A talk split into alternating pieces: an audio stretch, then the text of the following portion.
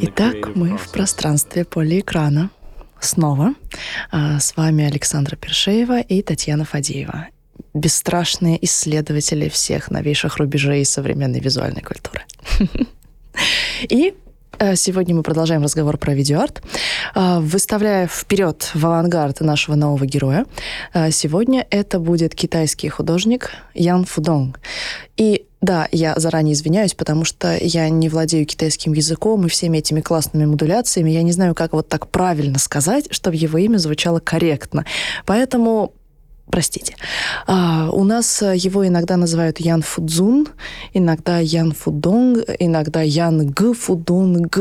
В общем, захотите погуглить, лучше гуглите на английском. Еще есть вариант Ян Фудун. Супер. Вот какой уже полиэкран. Мы только начали, а уже полная неопределенность. Ну хорошо, попробуем тогда разобраться с тем, что мы более-менее знаем.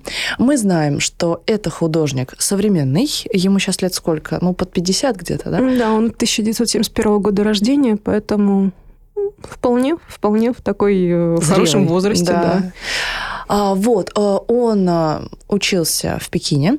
А, Причем интересно, что он учился изначально на живописца. Мне, правда, не удалось узнать, это была классическая европейская живопись или это была классическая китайская живопись, потому что это две большие разницы. Ну, whatever. А, Для нас важно, что он работал изначально с вот этим медиумом, со статичным изображением. И а, вот этот интерес к живописи, интерес к работе с такими вещами, как композиция, светотень, линейный рисунок, это очень хорошо заметно в его видеоработах. А, В отличие от некоторых других а, наших героев, например, от тех, о ком мы говорили в прошлый раз, а, которые мастера одновременно и видео, и перформанса, и чего только не, Ян Фудон, он достаточно прямолинейный художник, художник, который занимается преимущественно видео, и именно в видео он ну, такой наиболее большой вес получил в истории искусства. Иногда еще он делает серии фотографий, иногда что-то такое около живописное, например, его недавний проект а, между Beyond God and Evil, а, за пределами как бы Бога и зла, а, там основная, как сказать, главное блюдо — это многоканальный видеоарт, плюс к этому еще стилс а, фотографии и еще какая-то странная техника, что-то такое типа акриловой печати. Вот, э, очень такая тоже классная штука, но про нее мы еще поговорим чуть позже. То есть э, мне хотелось бы сразу поставить вот э, такую важную точечку, да, такой важный акцент на том, что это именно видеохудожник, который пришел в видео из классических художественных практик. Что бы еще такое о нем сказать для вступления? Ну, наверное, имеет смысл поговорить еще о другом источнике его вдохновения. Когда мы смотрим работы а, Фудонга, мы всегда отмечаем вот эту потрясающую красивую красоту, живописность и а, их, а, их похожесть на кино. А, Потому что Фудонг, а, он а, мастер такого очень хорошо сделанного, тщательно проработанного видеоарта, который по качеству не уступает экспериментальному кино. И не случайно, что первые свои работы Фудонг снимал довольно-таки долгое время, потому что он снимал их вот именно по хардкору, киношным способом, на пленку, со всеми делами. И это требовало достаточно большого бюджета и достаточно большого количества времени. И уже тогда, будучи вот только что выпустившимся э, из университета молодым художником, он нашел вот этот свой неповторимый, ну как сказать, даже не стиль, свое, наверное, звучание, да, вот свой голос, а, который как раз-таки и находится на стыке между живописью и кино. А, И если мы говорим о живописи, то это все-таки скорее такая традиционная китайская живопись, такая монохромная, с обилием деталей. И с другой стороны, это кино, причем, интересно, тоже монохромное, черно-белое кино. А, В большей степени его работы похожи на фильмы «Новой волны» а, и на американское независимое кино, которое, в свою очередь, тоже наследует «Новой волне». И вот а, сейчас, наверное, можно будет рассказать несколько слов про такие вот ключевые его произведения и на их примерах, собственно, показать то, как вот эти две линии взаимодействуют. Вот, может быть, ты тоже хочешь что-нибудь сказать, пока не началось. Я знаю, что живопись тушью является его таким источником вдохновения. Именно вот пейзажная живопись, такая традиционная китайская пейзажная живопись, горы и воды там, где возникают такие ландшафты, и, насколько я понимаю, именно вот создание таких ландшафтов, речь идет не столько о природных ландшафтах, хотя и о них тоже, но а, даже скорее вот о неких проекциях а, каких-то наших на эти ландшафты речь идет и там, то есть живописи, и там, то есть у Фудонга. То есть получается такая вот как бы такое перетекание традиционных сюжетов в сюжеты, созданные с помощью новых медиа, но вот сама суть вот этого какого какого-то взаимодействия образа и человека, который как-то его и дорисовывает в своем сознании, и проживает, и вот эти ландшафты выстраиваются в нашем, в нашем воображении и являются такими какими-то интересными э, кластерами, какими-то такими местами, э, с одной стороны реальными, с другой стороны как будто бы вот такими кажущимися.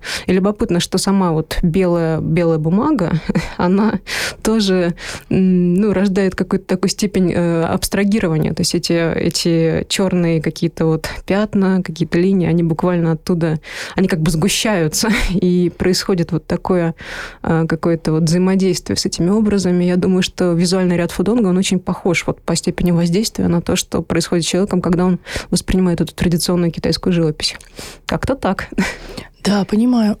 И ты знаешь, а, сейчас я вспомнила один кусочек из интервью коллекционера, а, коллекционера искусства, который а, обычно вообще собирает современное искусство, но иногда он там тусует на каких-то еще, предположим, аукционах, да, где есть в том числе классическое китайское искусство.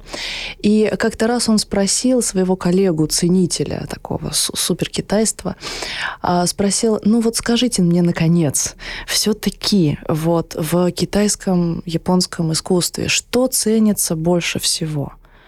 А тот ему ответил, ну, как что? Как всегда, когда белый лист, и там что-то такое маленькое, даже не очень понятно что. Тушью нарисовано. А, да, и а, это очень интересно, как искусство Китая воспринимается изнутри и снаружи, а, потому что мы привыкли ассоциировать Китай с какими-нибудь праздниками, красными драконами, фейерверками, шелковыми одеждами всех возможных цветов, да, и это все так витально, энергично, так броско, и, и как бы да, и в китайском искусстве этого тоже много, это много в росписи огромных ваз, во всяких замечательных таких ширмах, таких вот с золотом. А, и в живописи Сии этого очень много. Большие красные пионы, петухи и вот такие штуки с одной стороны, да, и это то, что открывается нашему взору снаружи. И я вот сейчас вспомнила про э, еще одного художника, который тоже большой любитель вот таких тщательно, выверенно, точно сделанных видеопроизведений, которые по качеству уж точно не уступают кино, это Айзек Джулиан. И у Айзека Джулиана есть видеоработа 9, по-моему, канальная. А, она называется «10 тысяч волн». А, там рассказывается история про а, собирателей моллюсков, которые приехали в поисках лучшей жизни из Китая в Британию, Удивительно, да, что в современной Британии еще есть такая работа, как собирание моллюсков на берегу. Да, это круто. Ну вот, а, но Видимо, эта работа все-таки немножко не из нашего мира, потому что все кончилось для этих людей очень плохо. А они в результате а, то ли паводка, то ли наводнение. Ну, короче, вот что-то там такое случилось не то с этой береговой линией. Вода их поглотила, они погибли. А, и это очень потрясло художника, и он стал ну, как-то вот размышлять о том, какова судьба душ этих э, людей, да, которые покинули свою родину, которые приехали сюда и так нелепо погибли.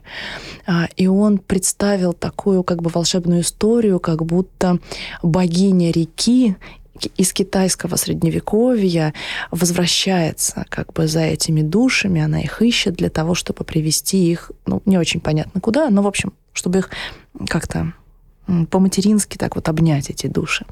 А, и, собственно, сам видеоарт «10 тысяч волн», он состоит из трех таких больших кусков, э, опять-таки, из трех пейзажей. И вот первый пейзаж — это такой средневековый Китай, и вот эта богиня в белых одеждах, которая носится над водой, такая потрясающая. А второй пейзаж — это Гонконг 30-х, э, и там все красное, золотое, и прекрасные китаянки в своих вот этих супер облегающих нарядах с такими прическами в духе джаз эйдж, и такой вот движ, и коммунистические штуки, прям все-все-все, и сразу. Вот. А третий аспект э, — это современность. Это вот наши, значит, многоэтажки, опять-таки Гонконг, центр там бизнеса, жизни и всего такого. И вот э, Айзек Джулиан прослеживает, да, вот эти трансформации китайского всего. И это очень круто, но это все-таки такой взгляд иностранца, да. А Ян Фудон, как человек, который смотрит изнутри на это, он видит э, Китай совершенно по-другому. Его ландшафт, вот он похож на то, что ты говоришь, э, когда вот эти горы, появляются на листе, и они как будто бы сквозь дымку проступают. Да, ведь это самый крутой вообще прием в живописи горы и воды, это написать а, верхушки гор, которые как бы выступают из облаков, из тумана. И это на самом деле потрясающе, потому что главный герой этой живописи — это облака, но облака-то как раз не нарисованы. Они формируются в нашем воображении просто из той пустоты, которая оказывается вокруг силуэтов гор. Это прям невероятный experience смотреть на это все. Вот. А, и Ян Фудонг, он примерно вот в таком духе создает свой пейзаж. А, его работа самая, ну, такая крупная из ранних, это 1997-2002 год. А, она называется An Estranged Paradise, «Остраненный рай». Для любителей Шкловского пасхалочка. Да. А «Остраненный рай». И что же, что же происходит? А, там опять-таки, история, которую трудно рассказать в плане сюжета, хотя некая фабула там все-таки есть. Там есть молодой человек, э, как описывают искусствоведы, интеллектуал, да, то есть человек мыслящий, э, который живет в раю, в буквальном и переносном смысле, потому что он живет в Ханчжоу. А это очень красивая такая точка на карте Китая, которую все называют раем, потому что там совершенно невероятная природа. И вот он живет в этом замечательном раю, но он чувствует, что что-то не так. Ему кажется, что с ним что-то не то, что он чем-то болен. И он все пытается понять, э, как, почему. Он ходит к одному врачу, к другому врачу, он делает, там, не знаю, рентген всего тела. И не может понять. Он встречается с одной девушкой, с другой девушкой. Он разговаривает там о жизни и смерти со своими друзьями. А ответа все равно нет. Он пытается его нащупать, но смысл ускользает у него между пальцами. И все вот это вот происходит в такой очень лиричной, такой тягучей манере черно-белого фильма, который, с одной стороны, напоминает фильм Джима Джармуша «Более странно, чем в раю» 1984 года, а с другой стороны, этот фильм еще отсылает к, собственно, новой волне, к 60-м, потому что и Джармуш тоже к ней отсылает. А, ну, в частности, к фильмам Гадара, к фильмам Трюфо, да, к такой работе, как «Банда Апарт», например. А, где тоже такие молодые люди из, ну, такого условно, как сказать, слоя интеллигенции, которые тоже ходят э, по жизни, не очень понимая, зачем они в этом мире появились, и которые занимаются всякой ерундой, потому что не знают, куда применить себя. Да, такая вот классическая тема, связанная с потерянным поколением. Э, и понятно, что у поколения Трюфо, у поколения Джармуша и у поколения Фудонга причины для потерянности совершенно разные – но потерянность, тем не менее, имеет место. И а, когда мы говорим про опять-таки, такую биографическую составляющую, то а, очень многие искусствоведы отмечают, что Фудонг, а, он родился и вырос в такое очень турбулентное время для Китая, потому что вот тот а, китайский коммунистический режим, который мы знали, он начинает потихонечку трещать по швам, он начинает перелицовываться во что-то совершенно другое, потому что современный китайский коммунизм, его уже трудно отличить от просто рыночной экономики. И вся вот эта история про потребление, про роскошь, э, про поиск э, своей собственной идентичности через э, вот эти вот рыночные штуки. Это все происходило вот прямо у молодого Фудонга на глазах. И он не единственный из современного Китая, кто чувствует себя потерянным в этом контексте, потому что утрачены были вот те надежные ориентиры, которые были прежде. А как-то раз я была, знаешь, на защите диссертации, а, которая называлась а, «Нарративный видеоарт России и Китая».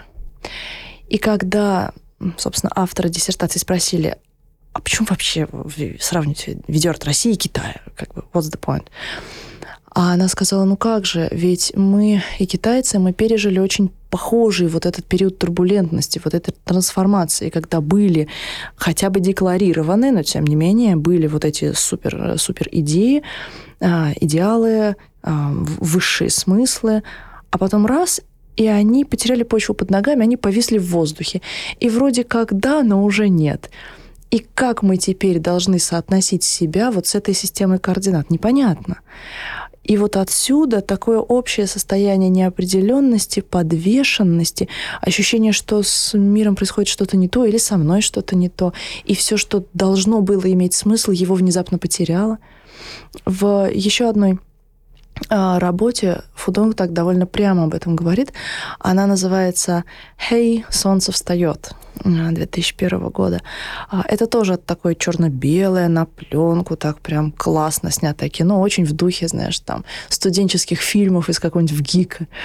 А, вот, и там он показывает а, в таком юмористическом ключе, ну, таком, знаешь, меланхолично-юмористическом, он показывает молодых людей, четверых, которые целыми днями воспроизводят какие-то физические действия, которые отсылают вот к китайским телесным практикам то есть э, они там достают меч, они там делают какие-то упражнения, там кричат э, какие-то правильные сентенции. И это то, что имело место прежде и было насыщено вот этими смыслами, а сейчас это просто форма, пустая форма. И эти молодые люди ее повторяют как зомби, а при этом не очень ощущая даже себя внутри этого процесса. А, и Фудонг, он вот весь про вот такое ощущение опустевшей оболочки, про то, что человек сам себя начинает воспринимать как некий вот такой пустой сосуд, который не очень понятно чем наполнить, и он пытается вот это что-то найти, а оно вот так запросто не находится. И отсюда вот такое меланхоличное в режиме, значит, такой сомнамбулы, да, движение героев э, по экрану в пространстве безумно красивой природы при этом. Возможно, это будет несколько банально, но мне это, конечно, напоминает очень сильно эстетику Камю. У него тоже было в постороннем похожие, похожие какие-то мотивы, про равнодушно прекрасный мир. Он в этом, кстати, отличался от Сартра, для которого мир как-то совершенно не впечатлял и скорее вызывал у него тошноту. А Камю как раз писал о том, что вот как же здорово, мир такой красивый, такой такой вот замечательный, но как же, как же к нему прикоснуться, как же вот достать до него, а как же вот а, наладить эти какие-то связи, а, где есть некая, некий смысл, некий, не, некая цель, где э, вот эта вот э, форма, она как раз наполнена содержанием, как у Фудонга, который, насколько я понимаю, э, жил сначала во времена культурной революции, а потом, собственно, когда Китай перестраивался в эту свою такую интересную форму квазирыночных отношений, и когда вся система координат полетела, ну, он вместе с нею и вместе с этим все, все поколение, нужно было какие-то собственные нащупывать координаты, контакты, но при этом непонятно было, с чем себя соотносить. И вот такое подвешенное состояние, да, как ты говоришь. А, это, конечно, наверное, в этом состоянии можно просто созерцать. Это самый такой, такая стратегия а, более-менее продуктивная. Ну вот он примерно этим и занят, да. Вот это очень интересно. Ты знаешь, пока ты говорила, я даже на минуточку почувствовала себя снова художником, а, потому что я вспомнила один период э, просто из своей жизни, когда у меня было такое достаточно тяжелое, ну, психологическое тяжелое состояние, потому что я делала один очень важный проект, а там все было очень тяжело, и, э, и сроки летели, и там жалобы были, и куча-куча-куча неприятностей. И я помню, что вот мне надо смонтировать это видео, мне надо смонтировать это видео, я проспаю в 6 утра, и я понимаю, что у меня голова еще не работает, и садиться монтировать в таком состоянии не надо. Но и уснуть я тоже не могу. И вот он вижу я там в кроватке рядом со мной лежит мой любимый человек, а я не могу почувствовать вот эту любовь к нему, потому что у меня было ощущение, как будто я вся замотана в какой-то целлофан, знаешь, что я отдельно от этого потрясающего мира, и вот оно солнышко встает, и в постельке тепло, и так все хорошо. А я не могу с этим ничего сделать, потому что у меня внутри такой вот вакуум, да. И я прям помню, как я, знаешь, просто старалась остановиться, успокоиться, вот прямо потрогать вот это одеяло, и вот прям почувствовать вот это ощущение, которое оно у меня вызывает в руках, которое оно у меня вызывает в остальном теле. И вот через это включение обратно, да, вот в этот мир, таки в итоге мне удалось выйти из вот этого ада, и пока больше туда не погружаться, потому что я поняла, что нет, все. Такие проекты я больше не виду. Поддержу. Вот, и если бы я была а, художником, который занимается вот такой а, проблематикой, с которой работает фотонг, то я, наверное, пошла бы через что-то вот такое, да, через вот это усиленное соприкосновение с этим прекрасным миром. А Фудонг идет а, другим путем. Его герои, они вот действительно созерцают, а, причем очень видно, что как бы они отдельно, реальность отдельно. А, здесь самый, конечно, крутой пример — это работа, которая называется «Семь мудрецов в бамбуковом лесу». Хотя, честно говоря, я не знаю, бамбук Бамбук это что? Роща, наверное, бамбуковая, все-таки не лес. Просто на русском языке как только это не склоняют, это название. Ну, давайте попробуем все-таки быть более корректными. Да? Семь мудрецов в бамбуковой, наверное, роще все-таки. Угу. Звучит отлично. А, вот. Это самая знаменитая работа Фудонга на сегодняшний день. А, это 2003-2007 год. То есть, видишь, он так очень планомерно двигается, снимая одну крутую штуку за другой. И это тоже многочастный такой видеоарт, посвященный вот как раз той самой проблеме, вот такой подвешенности поколения. И она очень классно здесь наслаивается на традиционный а, китайский сюжет. Это вообще большая сила, мне кажется, китайского искусства, что художники чувствуют вот эту очень естественную, такую генетическую связь со своим прошлым. И что они постоянно отсылают к чему-то весьма далекому, ну, как мы отсылаем к античной культуре, примерно так же. А, и это дает такой вот очень а, хороший ракурс э, из которого, знаешь, как через окно видно прям перспективу вдалеке, да, что вот он пейзаж, он там, а мы здесь, но тем не менее, благодаря тому, что мы смотрим в это самое окно, этот пейзаж становится частью нашего пространства. А помнишь, я тебе рассказывала про как раз японскую такую концепцию заимствованного пейзажа. А, то есть, если вот я устраиваю свой сад у себя там на дачном участке, а, и тот пейзаж, который я формирую, это не только мои там кустики и цветочки, точки, да, но это еще и все, что видно за моим забором, предположим, да, если он не трехметровый. А у меня, к счастью, нет. Э, вот. И можно смотреть как бы поверх этого забора на, например, реку или на холм. Справедливости ради, в античности такое тоже было. Скажем, знаменитый театр в Эпидавре, там же декорации, это была прекрасная совершенно природа, речка, горы, небо, и все действие происходило на открытом воздухе, и герои, они хоть и носили маски, в этом была известная доля условности, Зато это происходило на фоне реального пейзажа, который давал этому такое вот э, качество именно такой действительности. Так что не только японцы, не только японцы. Да, да, не японцами одними, да, жив, жив человек. Вот. И вот эта история про то, что я выберу такую точку обзора, которая сделает весь вот этот видимый мир частью моего пейзажа, это для Фудонга очень такой характерный прием. И он фактически реально своих семерых мудрецов, это семь молодых людей, ну вот на английском это звучит как seven intellectuals, ну как бы опять. Не знаю, мне кажется, интеллектуалы — это такое странное слово, по-русски вот прям совсем не очень. Вот. Но а в легенде они называются мудрецы. И вот эти семь человек ходят по пространствам.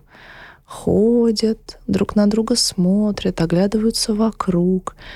Такое ощущение, как будто они инопланетяне, как будто не впервые видят вот эти горы, эти сосны. И они в таком вот, э, опять-таки, очень а, режиме такого полусна, а, ходит, пытаясь вот как-то с этим соединиться. И вот эта лиричная, безразличная, но прекрасная природа, и вот эти абсолютно безразличные, прекрасные, очень красивые молодые люди, которые там вот тоже становятся частью этого пейзажа.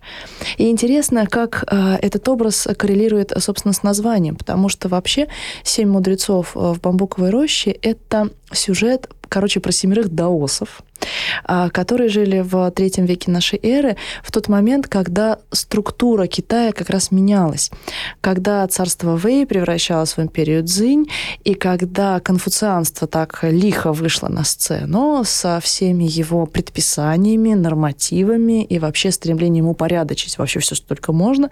Ну, а практики даосов, ты знаешь, это такая штука, которую упорядочить довольно сложно, потому что это алхимия, это какие-то такие телесные практики, практики, ориентированные на достижение суперспособностей и в пределе бессмертия. Это вот про то, чтобы летать по воздуху, ходить по воде и вообще чувствовать себя всемогущим. Все, как мы любим. Да. И понятно, что им было как-то не очень комфортно вместе с конфуцианцами. И, в общем, эти э, семеро мудрецов, хотя, сразу скажу, это легенда. Мы даже не знаем, эти вот семь, в общем-то, реальных персонажей, знали ли они друг друга вообще. Это не важно. А важно, как это зафреймила история. А зафреймила она это так, что они, в общем-то, плюнули на участие в, город... как это, в государственном управлении, они забили вообще на придворную жизнь, на все. Они просто собирались у одного из этих мудрецов на участке, где у него рос бамбук, и там они пили винцо, музицировали, писали стихи и рассуждали о космосе в своем даосском духе. То есть это вот такая, как это, внутренняя иммиграция. Да? Угу. Они еще э, писали сатирические и критические поэмы, направленные против двора и власти. Но это, видимо, так, э, для такого общего какого-то успокоения, чтобы было чем себя развлечь и потом обсудить с друзьями как раз на этих общих сборищах. Вот, любопытно, что они еще как-то всячески пытались выйти вот из этого, из этой вот упорядочивающей людей структуры. Там кто-то изображал из себя чудаков, пьяниц, то есть как-то э, пытались взорвать этот контекст изнутри. Именно вот чтобы избежать избежать такого жесткого контроля со стороны властей, которые как раз тогда начали закручивать гайки. Вот. А кто-то пытался адаптироваться, ну, тоже как-то так слабо. Скорее, речь шла, конечно, о таком, ну, по сути, о практике недеяния. То есть мы уйдем, и мы не будем ничего делать, но мы это будем делать как бы сознательно, избегая зла, привнесения зла в мир нами и зла в душе. То есть мы за мир в душе. Вот такая какая-то история, да? Угу. И вот это очень интересный контраст, знаешь, потому что вот те легенды, которые остались от, об этих мудрецах, те классические свитки, да, изображающие этих мудрецов, их же очень много, такой распространенный сюжет, они показывают вот с такой тоже витальной точки зрения, что они пьют, они танцуют, они вот обсуждают, и они как бы, да, мудрецы, но при этом они такие очень живые люди. А вот у Фудонга наоборот, его персонажи, они такие очень анимичные, они вот как раз не живые, они вот такие как духи, да, которые ходят по этому миру, но при этом не вовлекаются в происходящее. Там есть, например, кадры, когда эти молодые люди сидят, например, а, на крыше какого-то дома и смотрят вот на эти многоэтажки города. И так вот просто созерцают их, как еще один ландшафт. Да? И это такое совсем другое недеяние. Да, и мне кажется, что это очень такая современная история, которая характерна вообще для многих э, стратегий именно современных молодых людей, да, когда мы просто ускользаем что мы уже многие не идем в, там, не знаю, лобовую конфронтацию, например, с родителями, да, как идет там процесс вот этого выяснения отношений родителей и детей, да, раньше мы там, да, сейчас мы поспорим, я там хлопну дверью, я там еще что-нибудь сделаю, вот, а сейчас ой, ладно, я пойду. Вот вы это все говорите. Нет, можно я вот сейчас в телефончик, да? Вот все. То есть это история про то, что уже можно не жить в одном и том же мире со своими, например, там, родителями или с какими-то другими людьми, которые там тебе не нравятся. Мы уже не делим этот мир и не спорим друг с другом, а мы можем вот уйти просто в другой слой мира, абстрагировавшись полностью от всего, что нас так или иначе не устраивает. Mm-hmm. То есть такой, такая вариация на тему эскапизма? Ну да, mm-hmm. да, такой скопизм, солипсизм. Любопытно. А у меня наоборот, ну, вернее, не наоборот, а вот скорее к этому была такая параллель. Я все не могла отделаться от мысли, что это очень похоже на Обломовщину. Ну, в таком хорошем смысле этого слова. То есть, когда э, герой Обломова, там, не в этом контексте Добролюбова, когда Добролюбов рассказывает, что вот, Обломов плохой там помещик. Но мы сейчас как бы этот пласт опустим и постараемся несколько иначе, с другого ракурса на это взглянуть. То есть, когда герой рассуждает, что вот, общество, там, люди живут какой-то механической жизнью, они повторяют заученные действия, есть вот эти вот обязательные скандалы, интриги, расследования, а, почему-то, по какой-то причине вот это заложено тоже в этот код общественных отношений. И вот я там участвовать не хочу, а я хочу чего-то другого. То есть потому что я ощущаю, что целостность как-то утрачена, механическим таким вот существом быть не хочется. Вот. И, в общем-то, вот я избираю эту политику сознательного недеяния, и, в принципе, да, скажем, многие монахи так делали, они уходили от мира в, какие-то, в какой-то скит подальше от э, мирской жизни, от этой вот как раз мирской суеты. И э, вот человек задается какими-то вопросами. То есть вот там, что я, кто я, в чем мое назначение, если это не карьера, если это не власть, не деньги, то что это может быть? И, собственно, это, наверное, такой вот продуктивный момент, именно когда мы задаем себе эти вопросы.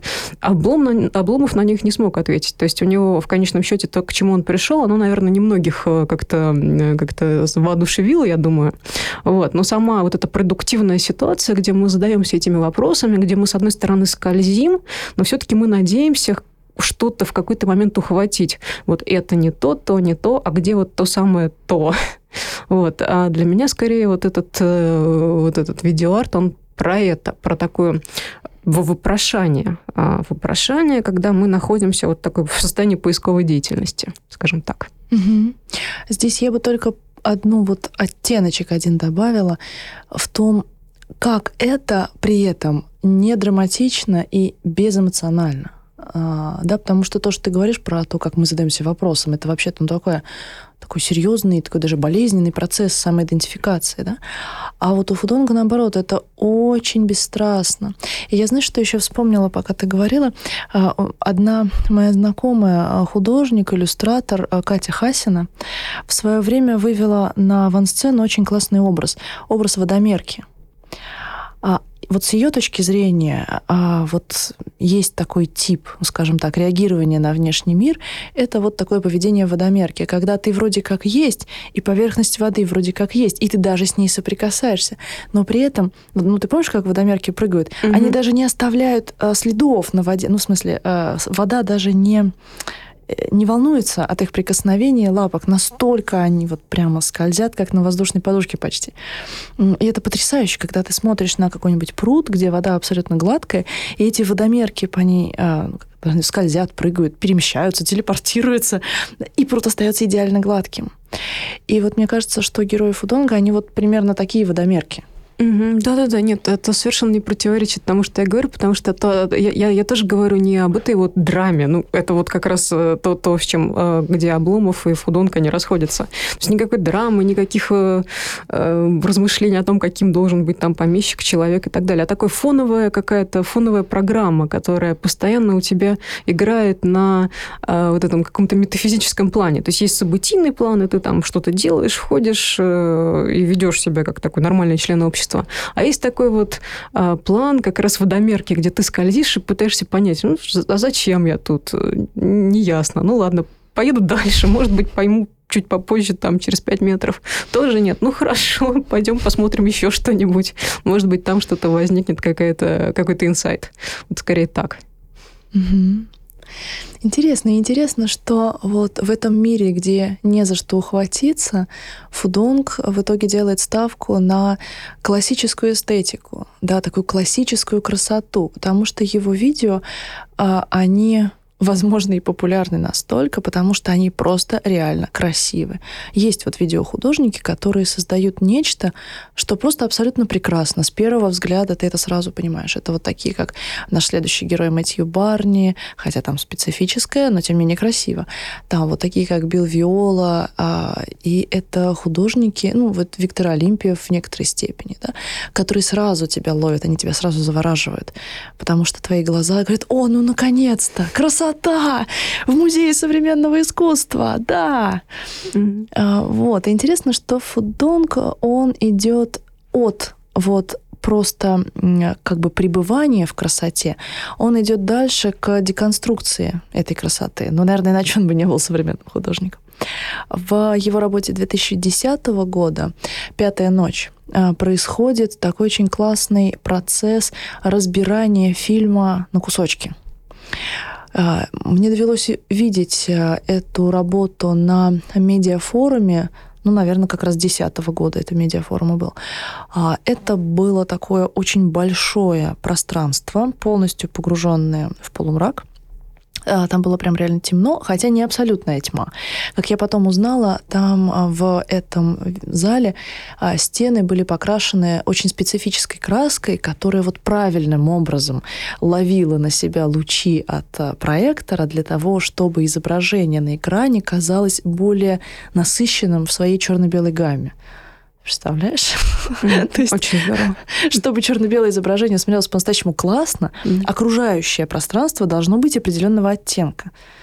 Ну, вполне логично в этом что-то есть. Да. Хорошо, что кто-то об этом подумал и сделал вот так.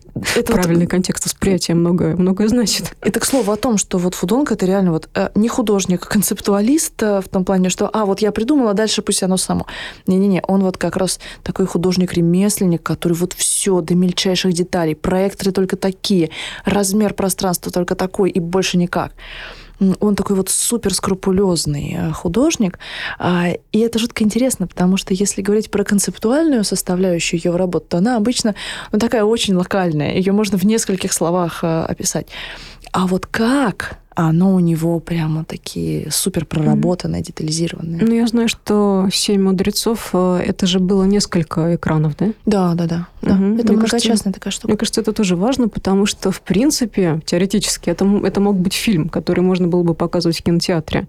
Но Фудонгу важно именно работать с пространством. То есть вот у нас есть пространство, мы там так или иначе располагаем эти экраны, мы это пространство так или иначе конституируем и добиваемся вот какого-то такого эффекта, ну, полиэкрана в нашем случае. Mm-hmm. И а, в этом Фудонг, наверное, отличается от тех режиссеров, именно которые предпочитают обычный такой вот формат, то есть кино, в кинозал зашли и там посмотрели фильм от начала и до конца.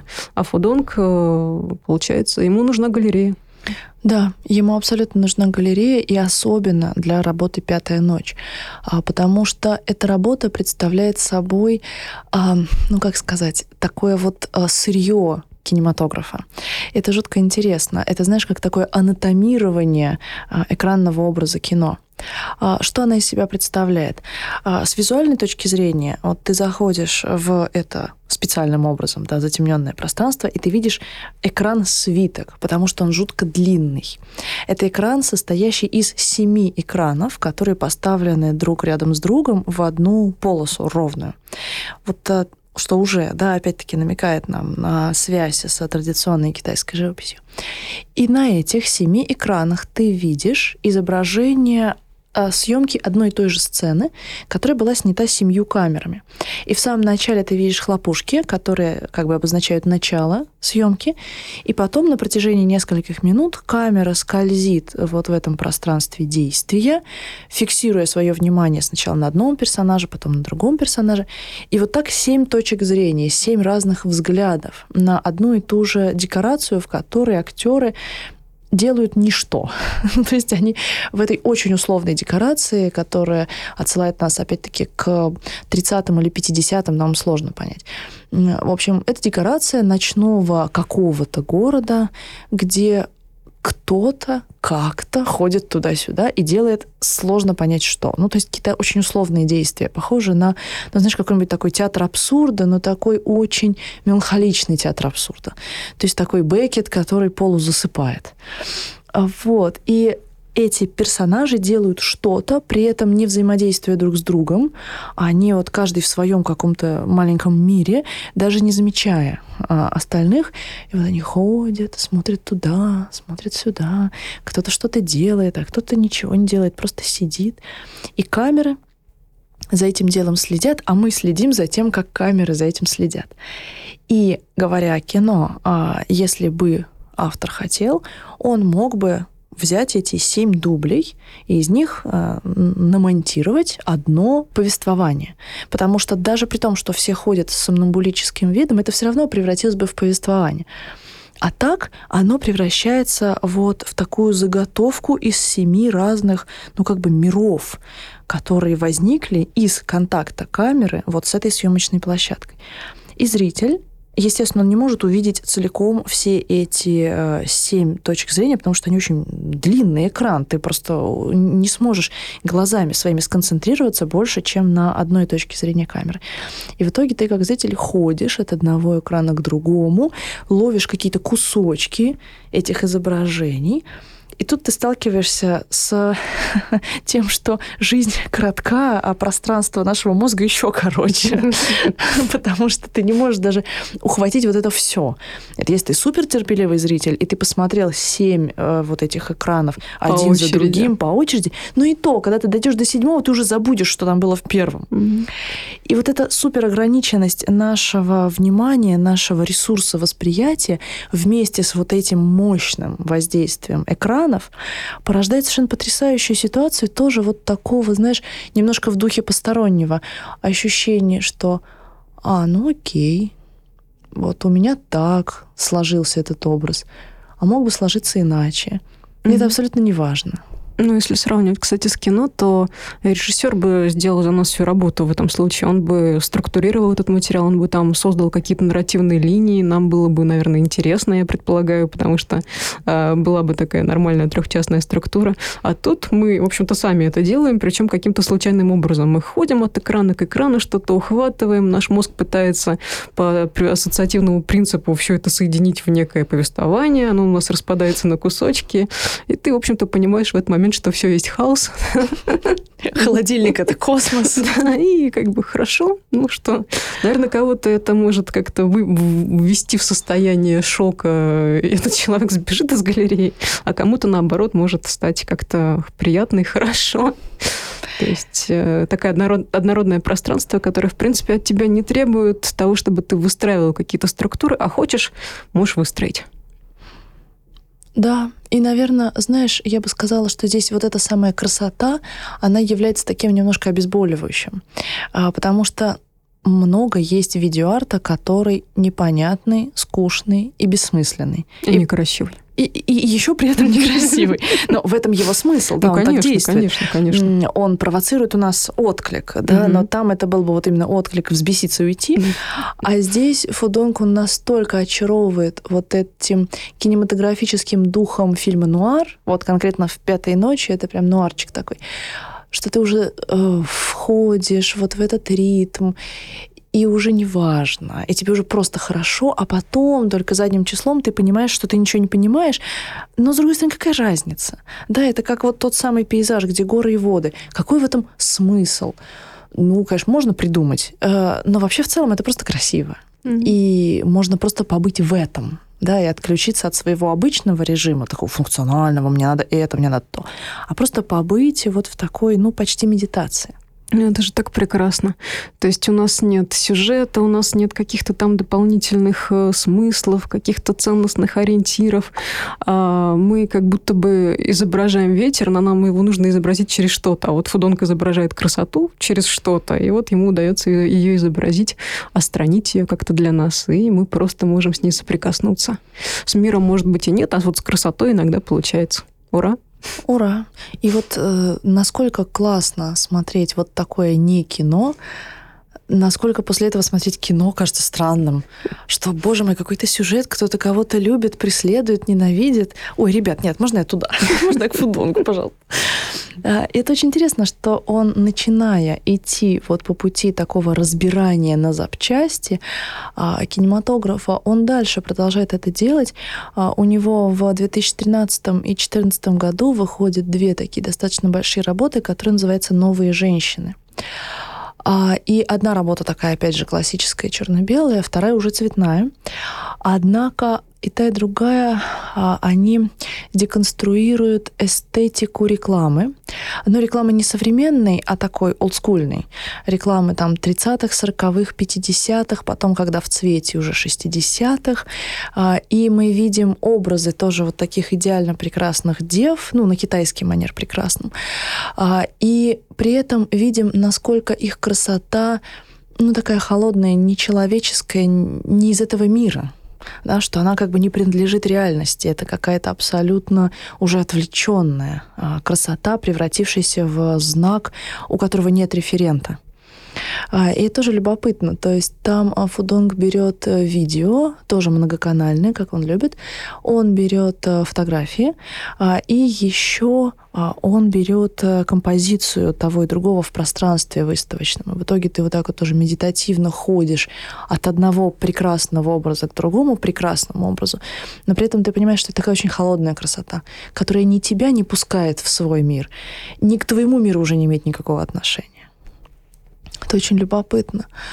А вот самая такая свеженькая его работа 18-19 э, года, она называется вот это то, с чего я начала, Beyond God and Evil, ну, как бы за гранью, да, Бога и зла.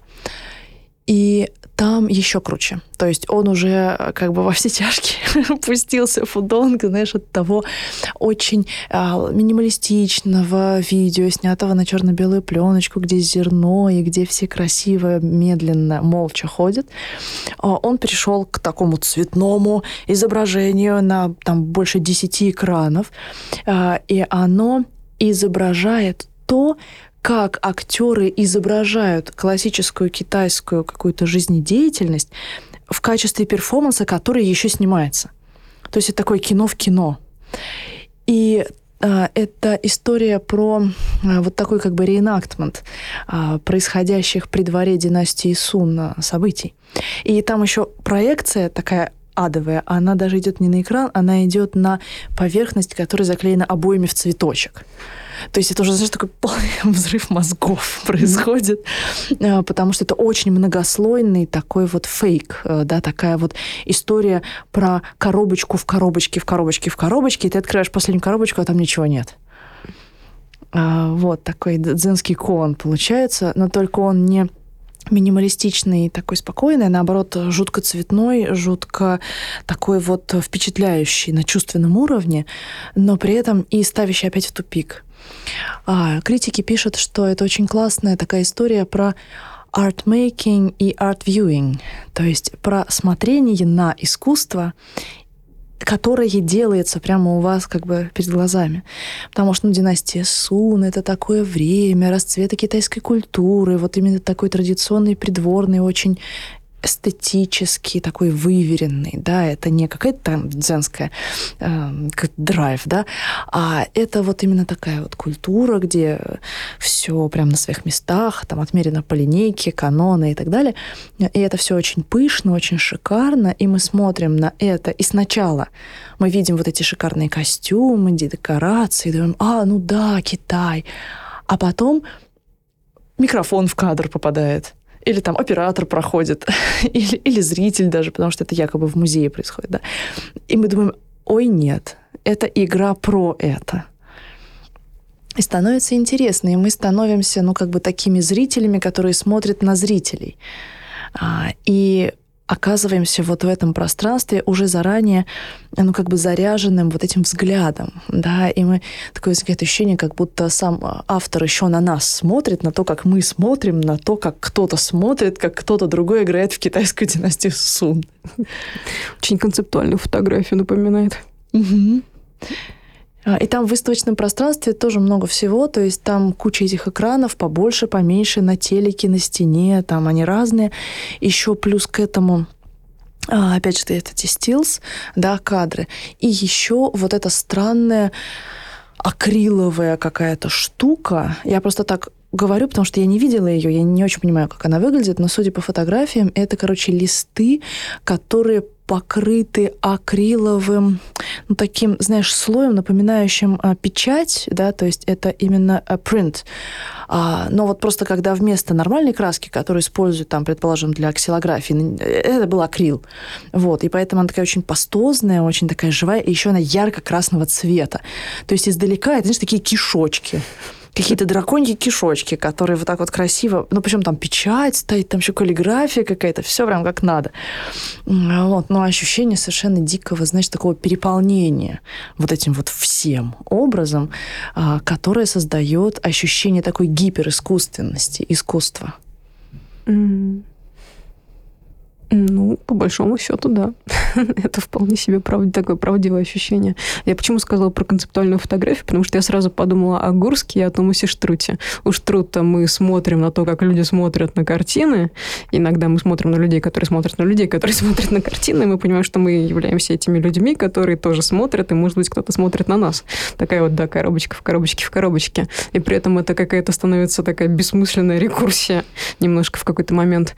А Гурский — это вот это вот куча всего, такой перенос насыщенный визуальный язык и много-много-много-много всякого количественно. А на качественном уровне в какой-то момент начинаешь задаваться вопросом, а если там вообще этот качественный скачок, прирост, переворот, и, или мы все еще те, вот те люди, которые в этой самой э, ситуации находятся, когда мы просто вокруг себя разбрасываем вот все эти драконьи кишочки, блесточки. А если там вот то самое, как бы, да, чем я уже сегодня говорила, вот то, ради чего мы скользим по поверхности. Или мы просто пытаемся как-то себя обмануть э, вот этим перенасыщением а, стимулами и как-то забить вот этот вот свой канал, а, добиваясь ощущения того, что что все хорошо, по сути. Вот ты как считаешь, глядя на эту инсталляцию, она, она у тебя какие вызывает? Даже не знаю, эмоции, переживания? Ну, конечно, мне сложно говорить, потому что локдаун, я не видела ее живьем. Я видела только ее, ну, как бы фотки и читала про нее отзывы. Но ты знаешь, что у меня в голове крутится последнее время в связи с ней? Это вот это желание такое немного хулиганское сравнить Фудонга с Джан Хуанем. А, сейчас, вот недавно в Эрмитаже мы с тобой смотрели его выставку, да, в «Пепле истории». Я, кстати, даже купила ее каталог. Ты себе не представляешь, в лучших традициях всего тяжеленный, огромный, его еле удерживаешь вообще в руке, но у него очень крутая обложка, знаешь, такая мягенькая, как искусственная кожа такая. Это невозможно просто. Ты его держишь в руке, и ты не можешь его выпустить из рук, потому что он потрясающий на ощупь. Но дело не в этом. А в том, что, ну, ты помнишь, на этой выставке у Джана Хуаня у него были картины, написанные пеплом. И вот эти картины, написанные пеплом, они мне немножко напоминают вот эти ранние видеоработы Фудонга, потому что они тоже такие очень, с одной стороны, отвлеченные, с другой стороны, это стимул такой очень легкий, он не давящий. Когда ты понимаешь, что это пепел, ты думаешь, вау, пепел. Но когда ты просто на них смотришь, ну, какая-то там серятина, да? И вот эта вот серятина, которая вроде как очень, как бы как, такое легкое прикосновение, да, к тебе, такое эстетическое, очень такое деликатное. Но в нем при этом очень много вот этой глубины, очень много переживаний, потому что Джан Хуань, он же того же возраста, что и Фудонг, он переживает все то же самое, крах вот этих идеалов и так далее. Почему пепел, да? Mm-hmm. Там очень много вот этого всего про вот эти обветшавшие коммунистические парадигмы и так далее. Вот, это с одной стороны. А, а с другой стороны, помнишь, у а, Джана Хуаня там была вот эта гигантская, вообще нереально mm-hmm. огромная картина из красных вот этих вот концентрических кругов и потеков, и ты смотришь на нее, и кажется, что это сердце самой Вселенной как будто. Такое вот открытый, такой вот разодранный, такое сердце прямо из грудной клетки вспоротый смотрит. И когда я увидела сегодня вот эти акриловые красные штуки фудонга, я подумала, ба, какой интересный снова, э, да, вот этот момент, вот эта встреча, вот это серого чего-то невнятного и вот этого красного, которое очень настойчиво витально. Ты сейчас говоришь про м, любовь. Да, я говорю про работу. Эта работа называется любовь. Да. Да, это здорово. Опять мы встречаем вот такое какое-то более такое абстрактное. Если ты не вникнешь, не поймешь, что там этот запепел, и вы же монахи какие-то жгли, да, там целая предыстория очень интересная. Вот. Э, и встреча вот этой, да, витальности получается с вот этой несколько отвлеченной такой интеллектуальной какой-то посылкой, но которая внезапно становится менее интеллектуальной, тоже витальной, но по-своему. Такой вот получается странный клубок э, смыслов, мотивов, которые выворачиваются в ту или иную сторону в зависимости от того, насколько ты, собственно, к ним прикоснулся, то есть насколько ты вникаешь во всю эту предысторию. И это целое путешествие, наверное. То есть эта инсталляция, это тоже такое целое путешествие получается у Фудонга, где мы проходим некий путь. Я думаю, что у каждого он будет свой. Да, я, знаешь, сейчас подумала тоже немного по-хулигански. Можно сделать такой словесный коллаж, да, поставив рядом мысленно вот эту картину а, Фудонга и вот эту картину Джона Хуани, и как бы это было за пределами Бога и зла любовь. Да, но там нужно понимать, что у этой любви тоже есть своя специфика. Кому интересно, посмотрите, погуглите. Да, да, это, ну, конечно, это то, что надо переживать, потому mm-hmm. что вот эта любовь Джана Хуани, это, конечно, любовь, которая просто сбивает с ног. Реально, ты стоишь перед ней и еле стоишь. Такое ощущение, как будто оттуда прям вот волна такая исходит. Но это, конечно, сила живописи. Вот у видеоарта, у движущегося изображения своя сила, сила вот этого потока, который несет тебя вместе с движением образов на экране. А у живописи, конечно, вот эта сила присутствия. Это mm-hmm. потрясающе. Я когда смотрю на холсты, я очень тактильно их переживаю. Мне хочется до них дотронуться, мне хочется в них нырнуть. Я вот ощущаю каждый мазок э, именно как, э, как э, продолжение себя, то есть на уровне кожи. Это так интересно. Mm-hmm. Да. Вообще, конечно, вот эта история про а, абстрактное и очень такое ускользающее, эфемерное видеоизображение, и наоборот, такое очень настойчиво присутствующее, тактильное, явленное. Это то, что будет э, очень круто выражено у нашего следующего героя, у Мэтью Барни. Да, так что мы вот уже так вот перекинули мостик к нашему следующему эфиру. Mm-hmm. Вот. И на этом, наверное, сейчас будем подводить итог. Да, ну, здесь, наверное, важно еще добавить, что все-таки Фудонг, он про живопись тоже был, и он прекрасно понимал про нее все, что нужно было понимать, поэтому, когда ему нужно было привлекать кинестетику, он ее привлекал, и, и, и все. Да, посмотрим, куда дальше его понесет этот поток. Совершенно потрясающий. Да. Так что stay tuned. Да, а Мэтью Барни это будет не фудонг, это будет совершенно другая история, другая эмоциональная какая-то составляющая в его работах. Это будет барокко, если я правильно понимаю. О, да, это будет адская жесть. Да, и барокко — это то, что мы любим. Там витальностью буквально пропитано, пропитан каждый квадратный сантиметр его видосов. Так что оставайтесь с нами. Да, опять.